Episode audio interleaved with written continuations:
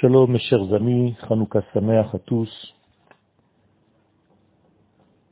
Chaque année, pendant les jours de Hanouka, nous lisons la paracha de Miketz. Le Zohar donne une référence extraordinaire qu'il prend au sérieux concernant cette paracha de Miketz et il va utiliser la même terminologie issue d'un verset dans le livre de Iov, de Job, au chapitre 28. Ce verset dit clairement Ketz Sam Lachocher. Akadosh Baruchu a mis une limite au noir. Autrement dit, le Zohar, qui par définition est un livre pour les optimistes, sait qu'il y a une limite à la torpeur de la vie, sait qu'il y a une limite aux souffrances de la vie, sait qu'il y a une limite au noir. Le noir ne peut pas continuer éternellement puisqu'il est lié au temps. Et tout ce qui est par définition relatif au temps a les limites du temps, à condition qu'une force qui est au-delà du temps vienne dominer les éléments qui sont sous l'influence du temps. Je répète avec des mots plus simples, le noir ne peut pas continuer éternellement. Il y a une limite. Dieu a fixé des mesures et des frontières au mal. Le mal a ses propres limites et il ne peut pas aller au-delà. Contrairement à lui, l'éternité est de l'ordre de l'absolu et elle ne s'arrête jamais. C'est pourquoi Akadosh Baruch a fixé les frontières du manque, contrairement aux frontières de la lumière qui n'existent pas. Il a limité le noir. Il a mis fin à la domination du noir dans l'existence. La définition de ce degré est prise donc au sérieux par le Zohar Akadosh, par Rabbi Shimon Bar Yochai alav Shalom, et le Midrash nous explique que tout temps que le Yetzerara se trouve dans le monde, le noir se trouve aussi dans le monde. Car il est une règle que tous ceux qui se trouvent sous l'influence du temps, comme nous l'avons dit tout à l'heure, eh bien, a en lui, possède en lui, les deux forces contradictoires, le bien et le mal. C'est pourquoi, dans les six jours de la création, chaque jour a son contraire. Le dimanche a son contraire. Le lundi a une force contradictoire. Le mardi, le mercredi, le jeudi et le vendredi. Chaque jour de ces jours qui sont limités par le temps, qui sont soumis au temps, eh bien, chaque jour a son inverse. Chaque jour a sa clipa, son écorce. Chaque jour a une force qui vient contrarier la mesure intrinsèque de ce même jour. Il est un jour seulement qui n'est pas soumis au temps. Et c'est pourquoi il n'est pas soumis non plus à la déviation. Il n'a pas un contraire car il est dans la lumière, il est dans l'absolu. Bien entendu, il s'agit du Shabbat. Le Shabbat, qui s'appelle Me'en Olam Abba, c'est en réalité un clin d'œil de ce qui se trouve au-delà des mesures du temps et de l'espace.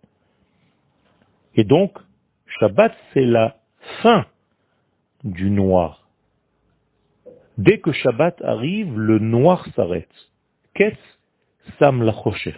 Voici la limite de l'extinction, voici la limite du manque dans ce monde. Le Shabbat représente l'entité. Le Shabbat représente l'inverse du manque. Dans ce monde, à chaque fois qu'il est quelques degrés de lumière, eh bien, les forces du mal essayent de prendre de l'énergie de cette lumière.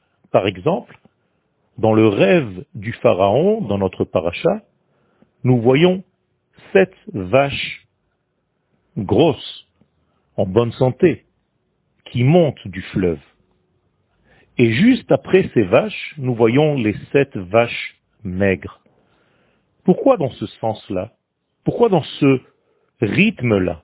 Mais tout simplement parce que lorsque le bien se trouve quelque part, le mal vient juste après pour essayer de prendre possession de cette bonté.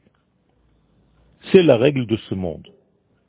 Le mal est attiré par la sainteté et essaye de gagner tout ce qu'il peut de cette sainteté. Pour arrêter ce phénomène, arrive la force qui peut mettre fin à ce noir. Dans la Torah, il s'agit de Yosef Hatzadik.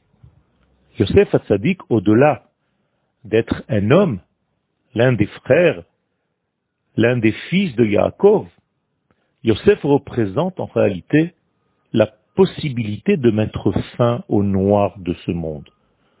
Yosef Hatzadik est dit dans la Torah comme étant le dominateur de la terre, Shalit al-Haaretz, ce qui équivaut à dire qu'il domine les notions terrestres. Il domine les mesures et les limites de la nature terrestre. Yosef représente une force divine qui descend dans ce monde pour gérer le monde selon des critères de l'éternel béni soit-il. Et donc Yosef se trouve au-delà des valeurs du temps. Et c'est pourquoi il arrive à ramener toute l'explosion de ce monde à l'unité première. Il va dire à Paro, tes rêves ne sont pas au pluriel. Ils sont tous résumés en un. Il y a un seul degré. Ce n'est pas que tous les rêves de Paro représentent une seule chose, c'est que Yosef arrive à voir l'unité dans le monde de la pluralité. Même si on présente à Yosef plusieurs choses, lui, Yosef, est capable de voir l'unité d'entre toutes ces choses-là. Et donc, il annule en quelque sorte la pluralité de ce monde, tout en étant dans ce monde. Et c'est ça sa force. Il n'annule pas le monde, mais il arrive à trouver dans la pluralité de ce monde l'unité divine. C'est ce qui fait en sorte de rassurer le Pharaon qui voit en lui l'homme de la sagesse extrême, la sagesse humaine. Mais en réalité, Yosef est lié aux valeurs divines. Et c'est en cela que Yosef met fin au noir, met fin à toutes les valeurs qui sont limitées dans ce monde, car elles sont soumises aux valeurs du temps et de l'espace. Yosef représente l'infini dans le monde fini. Ketz Sam la le noir a une limite. Akadosh Baruch a fixé la fin de tout mal. Ceci est très important pour nous de savoir qu'après n'importe quelle souffrance dans notre vie, nous voyons la lumière. Car Akadosh Baruch ne continue pas le mal éternellement. Le mal a ses propres limites et Akadosh Baruch les fixe pour ne pas qu'il ait une influence éternelle.